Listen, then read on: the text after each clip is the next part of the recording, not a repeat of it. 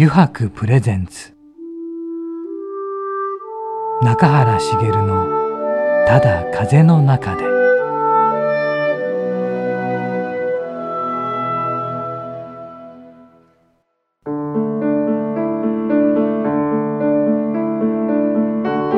皆さんこんにちは。声優の中原茂です。油白プレゼンツ中原茂のただ風の中で。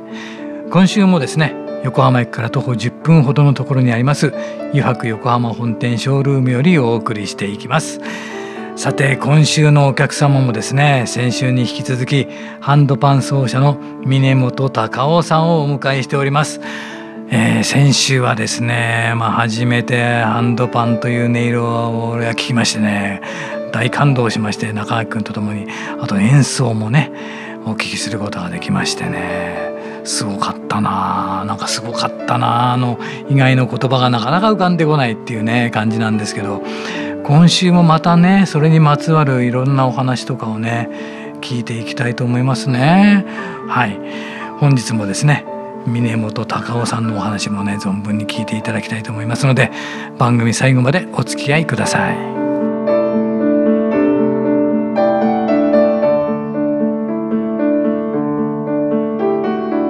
プレゼンツ。中原茂のただ風の中で。この番組は FM ジャガリッスンラジオポッドキャストでお楽しみいただけます。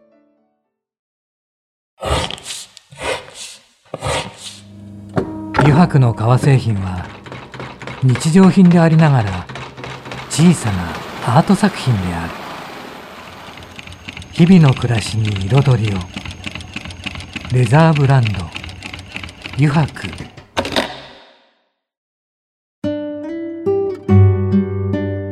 油白プレゼンツ。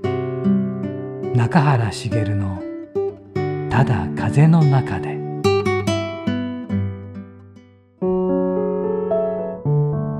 油白プレゼンツ。中原茂のただ風の中で。さて今週のお客様はですね先週に引き続きハンドパン奏者の峰本隆夫さんです。よろしくお願いします。お願いします。先週もね中垣君。素晴らしかった素晴らしかったね、うん、びっくりしたね。いや本当に感動ですね、えー、うん。なかなかこしこんな染み渡ってくるってね、えー、本当に自分は最初に CD で、うんうん、あの聞いてたんですけど、うん、ここまでの感動はやっぱり CD からやっぱり伝わってこないんですよね。ね。えー、もちろん CD もいいんですけど、うん、やっぱ生音の違いっていうのは本当にもう心に直接刺さってくるっていうそうだね。そんな感じですね。CD とかの場合だとね上と下がカットされちゃうからね音のね周波数的にね。それって源さんやっぱり大きいですよね。そうですね。でかいですね、えー、特にハンドパンはそうい,、はい、そういうなんですかね一番大事な部分が、はい、あの生でしか聞けないっていうのが、うん、そそれがきっと染み当たってくる部分なのかなってね、えー、なんか聞いてて思ったんだよね。いや思いますよねこれは。うん、うん。なので最初、あのお会いする前は、あのなんでハンドパンに絞ったのかっていうのを聞こうと思ったんですけど、あの生音聞かせてもらった瞬間に、あ聞くのが野暮だと思って。そうだ、そのぐらいパワーがあるなと。見せられたっていうのはね、聞いてみてよくわかるね。で長くも言ってたけどほら習ってみようかなとか言ってた ぜひ先生お願いいたします。お願いします。でもなんかそう思っちゃうねなんかね、はい。そう。ちなみにそのハンドパンって、はい、あのまあピンから切りまであると思うんですけど大体おいくらぐらいのものなんですか、はい、まあ、安いやつは10万円前後からあって高いやつは7080ぐらいまで、はい、あります。その幅でもそうかそういう幅はあるわけですね、やっぱりこれ全部手作り、そうですね。機械で作れないっていうのがこのハンドパンのまた大量生産できないところにありまして、はいはい、そうか手作業なんですね。そうです。特に最後のチューニングの部分はもう職人さんがハンマーで叩いてすごい細かくチそれそうかそれでチューニングを合わせるわけですか。そうです。へえその他の楽器みたいにそのなんですかねそのチューナーがあってあってじゃないですもんね。で自分で叩いてっていう直すのができないんで、はい、落としたりとかぶつけちゃったりとかするとまたその職人さんのとこ持ってってチューニングしてもらってっていう。特別な調整がいるってことですよね。そうです。そのその職人さんがいてね。でもその専門の方もやっぱりいるわけですね。はい。もうその人にしかできない。その人にしかできない。修行しないとできない。でもやっぱり心に響くものってやっぱり絶対的に手作業が入ってるんだろうなって思いますよね。やっぱりあの本当に大量生産のものってどっかでその心に響くところがないっていうのがやっぱその人の手が加わってるかどうかなのかなっていうのもここでちょっと感じるところだなって思いますね。ねで、感覚ですもんね。その職人さんのこの調律調律っていうかその音を合わせていくのにしても、叩きながら、経験と感動。と感動、ね。技術とっていうところなんでしょうね。ねそうですね。なんか説明できないみたいです。その チューニングの仕方も。あやり方はこうざっとは言えるんですけど、はい、その実際に本当に触ってみないとあのわからないらしいですね。あ本当ですか、はい、じゃ全然違うんですね。第一台一台。そうですってことなんですね。同じように作っても同じように作れないらしいんですね職人さんは。だからなんかその日本の職人さんが言ってるのは、はい、あの鉄は生き物だっていうふうに毎回口癖のように言ってるんですけど、はい。はい、もう同じようにやってもなかなか同じように言ってくんないらしいですね。はあ、じゃあやっぱりその多分今ね若いお弟子さんとかいるかわからないんですけどやっぱり見見て覚えるってことなんですかね感覚的に。もう実際にもう何回も自分でやってみて失敗してやってみてそうですね感覚をつかんでいくしか。いやそれもすごい職人の世界ですね。ね長井君いや本当。いや感動ですねやっぱり。ね。もうそこ聞いてもさらに感動。でも中井君とこもそういうのがあるからさ。やっぱりうちの商品の魅力っていうのもやっぱりその人の手が入ってるからこそ、うん、まあ人の手じゃなきゃできないからこそっていうのがあるのかなっていうのが、うん、思うところだなと思います。そうだよね。中井君をどんどんなんか聞いてみたいことっていいですか？いいよ。あのいろんなハンドパンメーカーあった中でその園部っていう、うん、あの日本唯一のメーカーに、うん、あの行き着いたというか、まあ、魅了されたのってどの辺がちょっと音の魅力として他と違ったんですか？やっぱりなんか日本人ならではのなんか音質というか哀愁というかそういうものを感じましてなんか結構その音楽の作り方でもアジア人はメロディーを大事にしたり、はいはいはい、その欧米の方の人はリズムからリズムを重視して曲作ったりとかっていう、うん、なんかその曲の作り方でも結構なんか文化によって違いまして、はいはいはい、で日本人とか特にそのなんか美しいメロディーみたいなのが好きな方が多いんでそういう、まあ、僕もそういう曲作りしてますしそういう中でその日本の園部さんが作るその音色がそれに結構マッチしてる感じで、うん、なんか聞いててこうなんていうんですかねああいいなみたいななんか な四季を感じたりとかなんかそういう感性日本人独特の感性みたいなのがこの音色とそのメロディーをこう一緒になった時になんかそういうのを感じるんでなんで日本のハンドパンを使おうって思いましたね。なるほどね。納得ですね。それ聞くと。ね。だから本当国によって全然違うんでしょうね。そうですね。ええ。それはまた、うん、やっぱり日本的なというか。日本人ならではのですよね。そうですね。音の響き方というか。そうですね。なんかこう。哀愁が漂ってる。やっぱりそのどっちでもないファジーなものって日本的ですよね。なんか、うん、なんかわからないけどもいいなっていうこの音の残り方がいいなとか、うん、なんかそういうのがね日本的ですよね、うん、うん、決めてしまわないっていうか。ああそうですね、えー、はい、そうかでもいろんな国のねハンドパンがまた共演してるのも 楽しそうですね。まあそうですね。えー、はい。会う、えー、会うことは合うんで。あ、そうですね。はい。えー、でもなんかいろんな他の国の方たちもいるじゃないですか。それと自分の演奏とやってやっぱり違うなとかいいなって思う部分ってあります？そうですね。参考にしたいなっていう部分は それぞれやっぱり、なんですかね感性が違うんで。えーそのいっぱいありますね、いろんな人のプレイを見て、えー、はい、えー、あこんなプレーがあったんだとかっていうのもありますか？そうですね。やっぱりあのあの決まりのがない楽器なんで、はい、まだ新しいんで、はい、あの正解がないんですよね。なんでこのやり方が正しいっていうのがはっきりと決まってなくて、はい、結構何でもありな、はい、こう叩いてもいいしこう叩いてもいいしっていうのがある。それをだから自分で編み出すじゃないですけど、はい、こんな叩き方もあるっていうのをするのも楽しいわけですね。そうですね、はい、結構まあもう出尽くしちゃってる部分はあるんですけど。そうなんですか、はい、何でもルールに縛られるとあのそこ止まりなんで、やっぱりそれ以外のことを求めるんだったら全然発想を逆転させてもう違う発想でいかないとっていうところですよね。そうですね。あとは誰もやってないことを常にこう求めながらや,、やるっていうのは自分の中で常に持ってますね。はい。はい、だって音って多分一番すぐ敏感に反応して、まあ、街角でそのいろいろやってる方がいてギターがいてピアノがいてエレピがいてとかギターバイオリンがいてとかアコーディオンがあってとかいろいろありますけど音ってすぐ入ってくるもんですよね。で音って反応してねでそのまま歩いていってしまうのか「あれ?」って言ってね「え？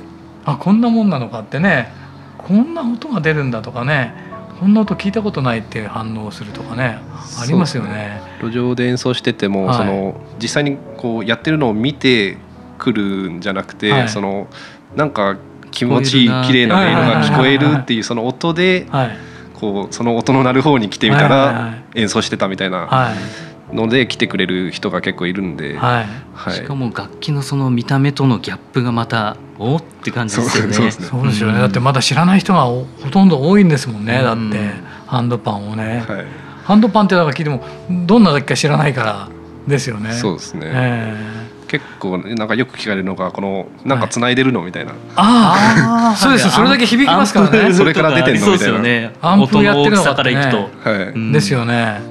確かに。そんな気がしますよね、はい。ええ。これのびっくりするよねやっぱり、ね、いや本当びっくりですよね。で、うん、あのソフトタッチでね演奏方法もとっても、うん、うん、それであれだけの響きがあるっていうのはねすごいな、うん、ちなみに、うん、えー、多分これから、うん、あの告知してもらう感じになると思うんですけどその前にちょっとどうしても聞きたくて、このアルバム、はい、すごく良くて、うん。えー、ああそうか、えー、まあアルバム聞いたね、えー、ザ・アースですか、うん、えー、もう海それから森、うん、えー、水中雨風、うん、焚き火って、えー、本当その音とコラボして、まあ、自然界の音とコラボして、うん、あの曲作りされてるじゃないですか。はい、あそうなんですね、えー、次次のアルバムはどんな感じでいくのかあ今先ほど、ね、話してたね、先週ちょっとそれを聞いて、そうだね。聞いたね次がどんな感じなのか、えー、次何をテーマにいくのかも聞きたくてしょうがなくて。じゃあ本当にサウンドスケープと一緒にね、はい、作られてたわけだ、えーまあ、僕のスタイルはあの、はい、まあ、2種類あって、はい、あの先週やらさせてもらったようなあのアップテンポな曲とかもやったりとか、あとはまあヒーリング、まあ、そのジアースの CD はあのヒーリングの CD なんですけど、うん、ヒーリングの CD とその自分の一曲一曲、うん、いろんな曲がある曲のアルバムとで別々でやってまして、なんで今出してるのはそのヒーリングの CD と、あとファーストアルバムの D っていうのがあるんですけど、はい、それはあのアップテンポな曲やスローな曲。であとピアノが入ってたり、はい、ビートオークが入ってたりとかいろんな方とやってるいろんな曲が入ってるアルバムがありまして、はい、まあ、ライブとかでやるのはそういった曲になるんですけど。でヒーリングはやっぱりそのもともとハンドパンやったきっかけがその癒しをこう伝えたいっていうのがあるんで、うん、ヒーリングの CD もこう定期的に出していこうっていうのがありまして、ね、そのテーマは自然の音とハンドパンだけでこうゆったり癒しでやったっていうのがありまして。うんじゃ次のでも楽しみだもんね。楽しみですね。ね。あの先週やらさせていただいた曲は次のファ、あのセカンドアルバムに入る予定なんで、ああそうなんですねいち早く、お嬉しい。あじゃあね2週目もちょっとね、はい、1曲お願いしてもよろしいですか、はい、いいですか？お願いします。じゃあちょっと峰本さんにまた一曲お願いいたします、よろしくお願いします。はいお願いします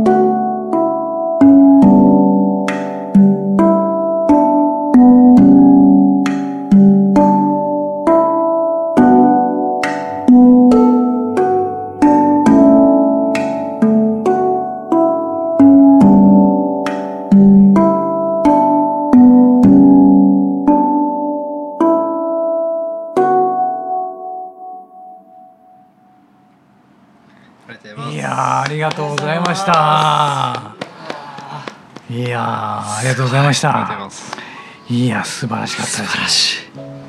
どうまた聞かせてもらったけど。あの叩いていて叩いた後に、うん、あの音にちょっと歪みを持たせるためにこう、うん、払うの、ね、払うのがああ面白いなと思って。でもそれで確かに音がね揺らぐというか、うね、なりますよね。はい。ビブラートみたいな。ビブラートみたいになりますよね、すごいすごいな。鳥肌立った。いやあれですかこうやって自分で思うように弾けるようになるまでにってやっぱ少しかかったんですか？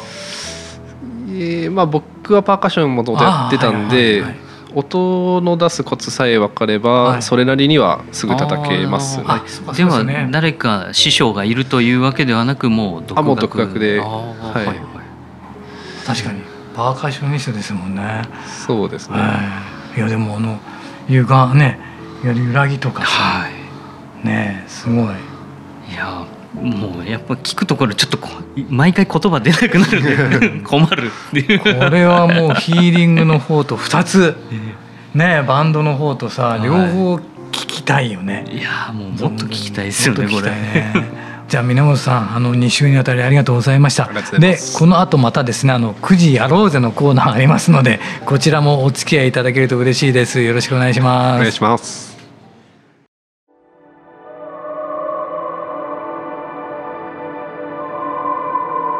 油白プレゼンツ。中原茂の「ただ風の中で」はいここからの時間はですね9時に書かれたキーワードに沿ってゲストの方とトークをしていこうと思います。9時やろうぜのコーナーです。では早速ですね峰本さん弾いていただけますでしょうか、はい、お願いします。じゃじゃん。あ世界の路上ライブで印象に残っている人とか、まあ、何か事柄とかってありますか？やったことによって印象に残ってる。一番はカンボジアで演奏した時のことで最初ちょっとこうやっぱりバスキングってその路上で演奏してチップをもらってってやるんで、カンボジアでそれをやるのはどうなんだろうなって思いながらちょっと最初迷ってたんですけどまあもう同じようにやろうっていうことで決意してやったんですけど、なんですがそのやっぱ貧困の問題もあったりとかして、結構なんですかね子供たちとか普通に裸で働いてたりとかするんですよね、カンボジアって。そういう中でその僕が演奏して、でいつも通りこり人がバーって集まってきて、子供たちも集まってきて、でで向こうはなんか知ってってか知らずか普通になんかくしゃくしゃなお金を入れてくれるんですよね、はい、自分たちお金ないのに、はい、それでなんかちょっとなんか考えることがいろいろありまして、なんかどこの国でもなんかそういう同じようなそのことになるんだなっていうのはなんかありましたね。そのそれぞれの生活の事情とかはもちろん全然違うんですけど、はいはいなんかそういう僕が演奏してそれを聴いてくれて、なんかチップをくれるっていうそういうなんか流れがなんかすごいなんかちょっと刺さりまして、はい、それが一番思い出にありますね。そうですか。やっぱりねいいなって思ったから、それに対して対価としての、ね少ないけどっていうのを出すっていうのは。絶対そうですよね。心を動かしたからこそっていうね、心動かしたからこそってそれはどこでも変わらないってことでもあるんですね、はい、あでもそれは心に刺さったってのは分かりますね、カンボジアでの、はい、ありがとうございます。じゃあ次お願いします。そうか。全然ね国によってね。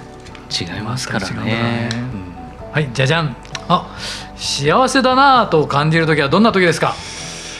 ああそうですね、はい、最近あの子供を授かりまして、はい、ありがとうございます。今2か月でもうちょっと3もうちょっとで3か月経つんですけど、はい、まあ、その子供の、はい、まあ、最近よく笑うようになってきて、はい、それを見る時がはい、はい。あって。中居君も言ってたもんね、えー、やっぱりね。子供と一緒にいる時間だったりとか、ね。うんうん、子供っていうのはすごく幸せ与えてくれる存在だなって思いますよね。そうですね、うん、めっちゃ可愛いんで でもずっとそしてハンドパンのネイルを聞きながら育っていくんだね。そうですね。聞かせてます。聞かせてます。はい。はい、ありがとうございましたね。くじやろうぜのコーナーもいろんな話が聞けましたがね。さてあの2週にわたって、えー、いろんなお話をしていただきましたが、中垣君どうだった？いや今回、うん、まあ初めてのあのーうん、初めましての方なので、ねうん、しかも。会ってみたいなって思っていた方とこうやって喋れたのはすごく嬉しかったなと。うん、でかつこの生音にもう本当に全部持ってかれました。2週にわたってね 演奏もしていただいたし、ね。えー、いや本当にすごくいい時間でしたね。峰本さんこれからはまあやっぱりレコーディングっておっしゃってましたけど、はい、やっぱりどんどんどんどんまあコロナの影響でね全部できなかったっていうのもあるんですけども、はい、やっぱコラボとかやっぱりいろいろやっぱりやっていきたいですよねやっぱりこれからは。そうですね。はい、はい、まあなるべくどんどん活動していきたいなと思ってます。ね、はい。もう次のアルバムをねすごく期待して待ってますので。ありがとうございます、はい、楽しみにしていてください、はい、楽しみにしてます。楽しみにしてます、えー、2週にわたってですねハンドパン奏者の峰本隆夫さんにお話を伺いました。峰本さんありがとうございました。ありがとうございました。ありがとうございました。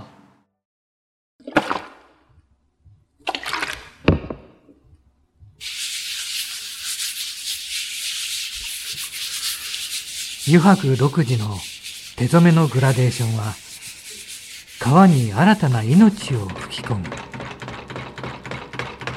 色とりどりの空の情景。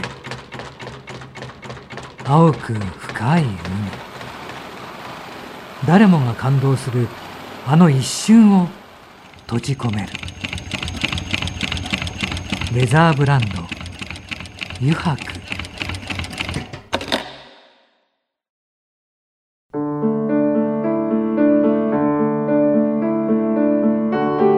中原茂がお送りしてきました余白プレゼンツ中原茂のただ風の中でそろそろエンディングのお時間です。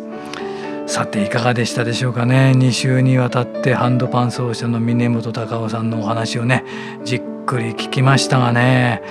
生演奏もしていただいてね。もうねハンドパンの音というのは初めてだったのでね。でもな峰本さんもおっしゃってましたがね。そこ生音がすごいですねやっぱりね。な何と言ったらいいんでしょうね。うんここまで染み渡ってくる音っていうのはなかなかちょっとな自分の中ではないかなとか思って。うんこれはもうねこの先の新しいアルバムとそのバンド演奏のものとねヒーリングのものこれもも絶対聞いてみたいし両方とも聞いてみたいですね。全然違うというし、うん、そのハンドパンがどうなのか、まあ、これからのね峰本さんの活躍にも期待したいですね。いろんなところでね音を奏でていただきたいと思います。はい、えー、この番組ではですねリスナーの皆さんからメッセージをたくさんお待ちしております。e メールアドレスはすべて小文字で jaga.jaga.fm へお送りください。なお件名にはですね中原茂のただ風の中でと入力してください、えー、それではまた来週この時間にお会いしましょう。油白プレゼンツ中原茂のただ風の中でお相手は声優の中原茂でした。